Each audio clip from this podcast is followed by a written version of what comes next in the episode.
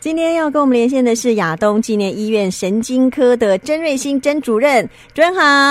阿关你好，各位听众大家好。今天主任跟大家聊的这个主题，我相信哦，听众朋友应该都非常非常的有兴趣哦，因为阿关其实也在节目当中也蛮多蛮常跟朋友们聊到这件事情，那就是失智症哦。诶，很多朋友都会问说，诶，我我失智症一定会忘东忘西吗？或者是忘东忘西我就一定得了失智症吗？主任？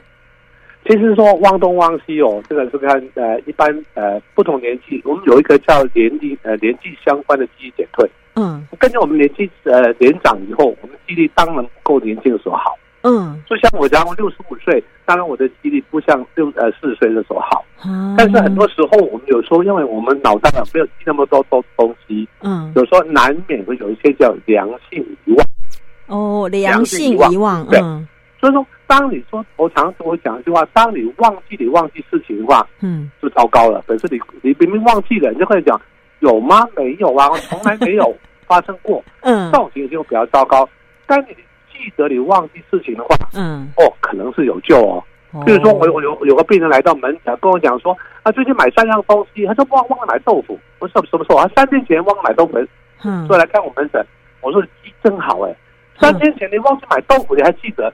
没有失智，所以担心，呃，那个心情不好，造成造成这种注意力不集中而已。但是另外一个呃媳妇到门诊来，一来门诊什么都不讲，把个字条放下来，我婆婆就忘东忘西哦，看到些什么人都怀疑怀疑呃那个公公外遇，嗯，种种。那进来以后，病人就会讲，我看什么病？我什么病都没有。嗯，那种就糟糕了，可是他完全不记得，他忘记自己的事情。他不是有病，这种是才是真正的记忆不好，是不是？哦，所以其实，诶、欸，很多朋友不用担心哦，因为现在真的大家都很忙啦，稍微有一点点哦，忘记什么就不用太紧张了，对不对？对，有时候难免日常生活当中偶发性的记忆不好，嗯、我们常说良性遗忘，但经常性的记性不好，而且影响日常生活的话，嗯，那就。可能不一样，就不太一样了哦。那真的是只有呃银发族才会得失智症吗？没有哎、欸。哦，失智尤其当然说阿兹海默症通常发病年龄在六十五岁，大家不要忘记，失智症是个症候群，除了阿兹海默症以外，嗯，还有血管失智症，还有很多脑部疾病和产生记忆不好啊。嗯，就算以血管失智症来看好了，嗯，一个年轻人去骑机车。车祸撞到头，头部外伤出血，出血开刀以后会得失智，也会得失智啊。哦，所以那个叫血管性的失智。血管性失智症，甚至年轻的时候得了个脑膜炎、脑炎，嗯，他脑子长了脑瘤，还有你的甲状腺功能过高啊过低，嗯，还是说其他一些其他脑部的疾病问题，嗯，代谢性问题都会造成你的脑部的一个伤害，产生功能下降。当然年轻的少了，但少数。哦，好哦，但不是不会哈啊，它有很多不同的原因造成的。当然比较多的可能就是刚刚主任讲到这个阿兹海默症了，对不对？哦，呃，大部分我们谈的失智症的一个流呃过程，都是以阿兹海默症的做比喻，因为阿兹海默症在失智症在在六到七成。哦，占的占比蛮高的，嗯。对，所以其实说我们看到很多长辈六十五岁以后百分之五，七十岁百分之十，到八十的百分之二十，老人家会得失智症。到九十岁百分之三百分之三十三点三的，哦，这蛮多的，比例很高，好，三分之一了。其实我们对于失智症还是有一些迷思。刚刚主任有聊到一个呃一个征兆，我说他会忘东忘，除了忘东忘西之外，他会怀疑很多事情，这个也是一种症状，是吗？是，其实很多时候，呃呃，一些长辈哦，在家呃记性不好，家属不太在意，对啊，看到他忘东忘西。怀疑东怀疑西，就就碰到别人怀疑，呃，老老老婆外遇，不给我老婆出去，还有他讲到他年轻的时候那个情敌，但这个情敌已经过世了，他忘记，嗯，所以种种的还有忘东忘西啊，那种那种怀东怀西，对不对？忘东忘西，然后呃呃怀怀东怀西，嗯，而不怀疑人家偷他的钱，嗯，啊，甚至乎看到一些死去人回来，嗯，甚至乎有个病人他去呃去去上马桶。突然，他那个手从马桶伸出来抓他，哦，这个视幻觉，嗯，比如说在一些失智症当中也蛮常见的，大概统计在三到呃四十 percent 左右。哦，哎，有那样的症状，大概的确就是失智症无误了，对不对？对，在早期的时候，早中期的时候，常出现妄想幻觉，这种攻击行为，嗯、这些都会在早期的失智的时候出现。完，反而在后期的时候，大脑袋因为说差不多了，嗯，已经完全不会妄想，也不会幻觉，嗯，也不会攻击了。反正所以失智老人在早中期的时候，嗯，照顾相对困难，所以他能走能动，到处乱跑，嗯，甚至会走丢。甚至会出去外面闯这种种的问题。嗯，可是像早早中期，如果说像提早发现，哎，我觉得，哎，我家的长辈最近行为举止很怪，我是不是就要赶快带他去看医生？这个时候是不是有一些怎么样的治疗方式呢？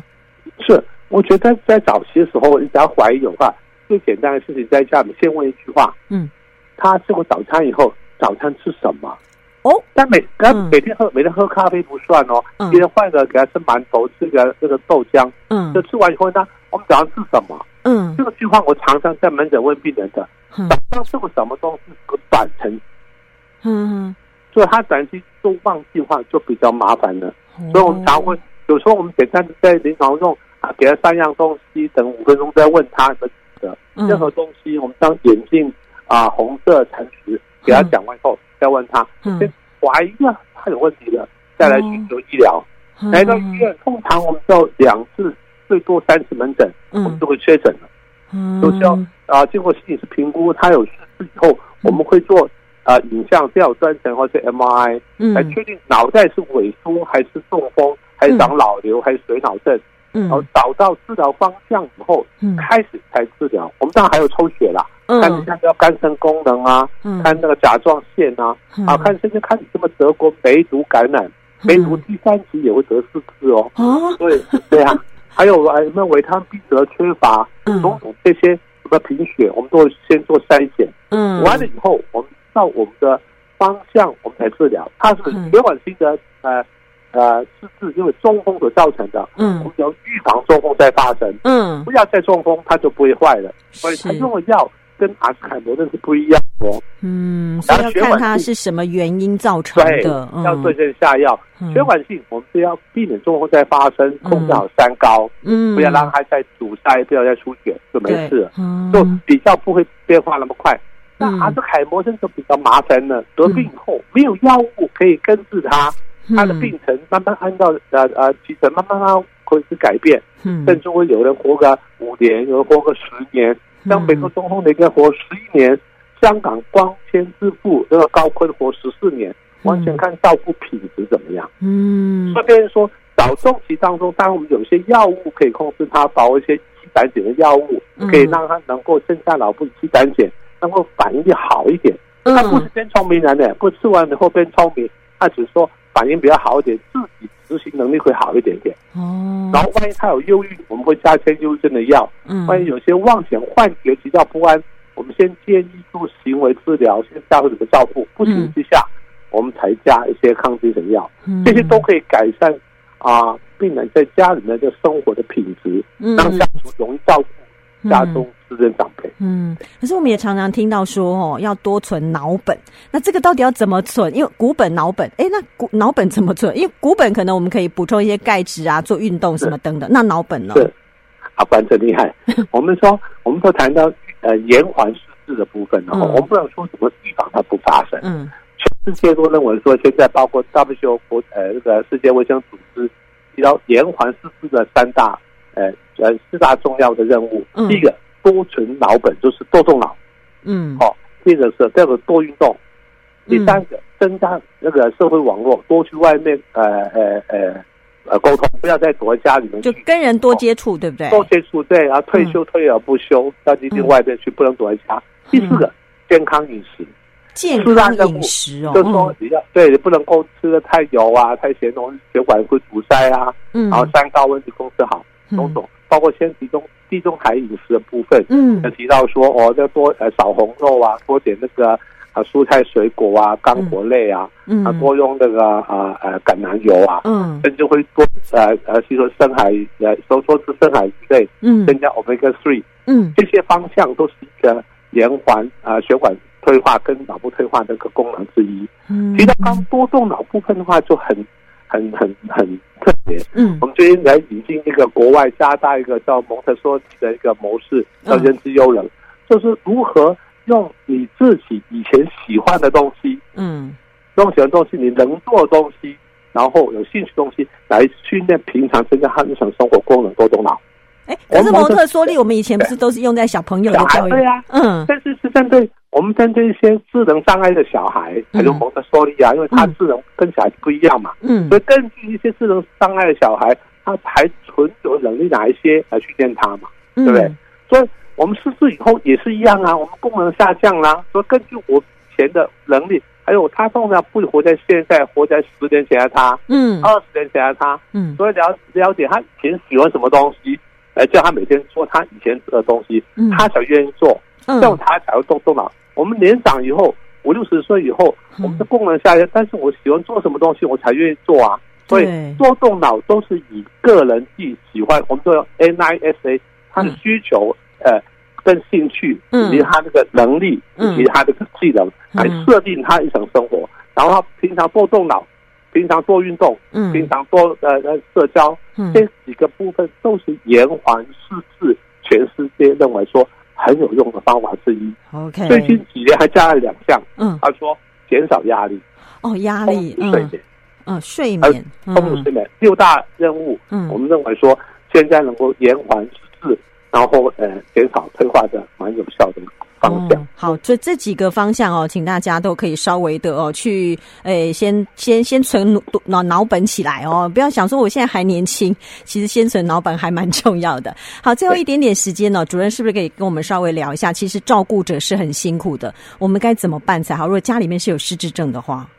对，我觉得这点是才是在呃国家很大的一个压力。嗯，我们全台湾出乎有三十万个失智长辈，嗯，不要说三十万，但一个家庭有。三四个一个家属就好了，嗯，家属受压力更多，所以全台有一百多这个那个国民受痛苦在失智照顾方方面，嗯，但是我常讲一句话，如何能够学懂面对家中私人长辈，嗯，如何让他有个尊严的晚年，这两句话讲很容易，做很难哦，嗯，我常常跟家属讲说，妈妈失智了，带来功课不是他，是你哦，你有多参与一些活动。多参参与一些这种照顾者训练课程，嗯，我们都会办一些大概七八堂课课程，你要学懂如何面对他，还有他的问题，他的啊呃那个症状什么时候出来，怎么面对他，还有用妄想出现的时候，快速出现呃出现的时候，不要骂他，他确实看到东西哦，啊妈妈没关系，让爸爸在那边，我们爸爸过世了，爸爸在那边，我们去做别的，说很多一些行为治疗，家属要学习。嗯，面对，嗯，还有，呃，心平气和。我们常常讲一句话，多利用他心不好的部分，因为他怎么骂、怎么吵、怎么闹，嗯，过个十五分钟，半首他会全忘光。嗯，你不要跟他吵架，跟他吵架是最笨的，因为你看，因为他不记得啊，你在很生气，他又忘记了，他笑嘻嘻，因为他忘记了吵架。嗯，所以真的很多技巧，家属要用心学习如何面对家中私人长辈，嗯虽然困难，但是用学习后。你会活得更愉快，然后让他有共呃呃跟长辈共存之道，嗯，大家生存下来，还有十年八年跟你在一起，嗯，要珍惜，对不对？对。对啊，哦，其实呃他自己也不愿意，但他其实还蛮还蛮快乐，他不会，他因为他不知道自己忘记了，但照顾者要怎么样去呃调试自己的心情是很重要的，要不然哎，这个长辈还在，你可能已经累垮了，那也不行啊。对啊，对。哇，今天非常谢谢甄卫新甄主任跟我们聊一聊这个有关于失智症的问题哦，尤其还有照顾者的角度去看这件事。非常谢谢主任，谢谢。不客气，阿关，谢谢，谢谢，拜拜，拜拜，谢谢。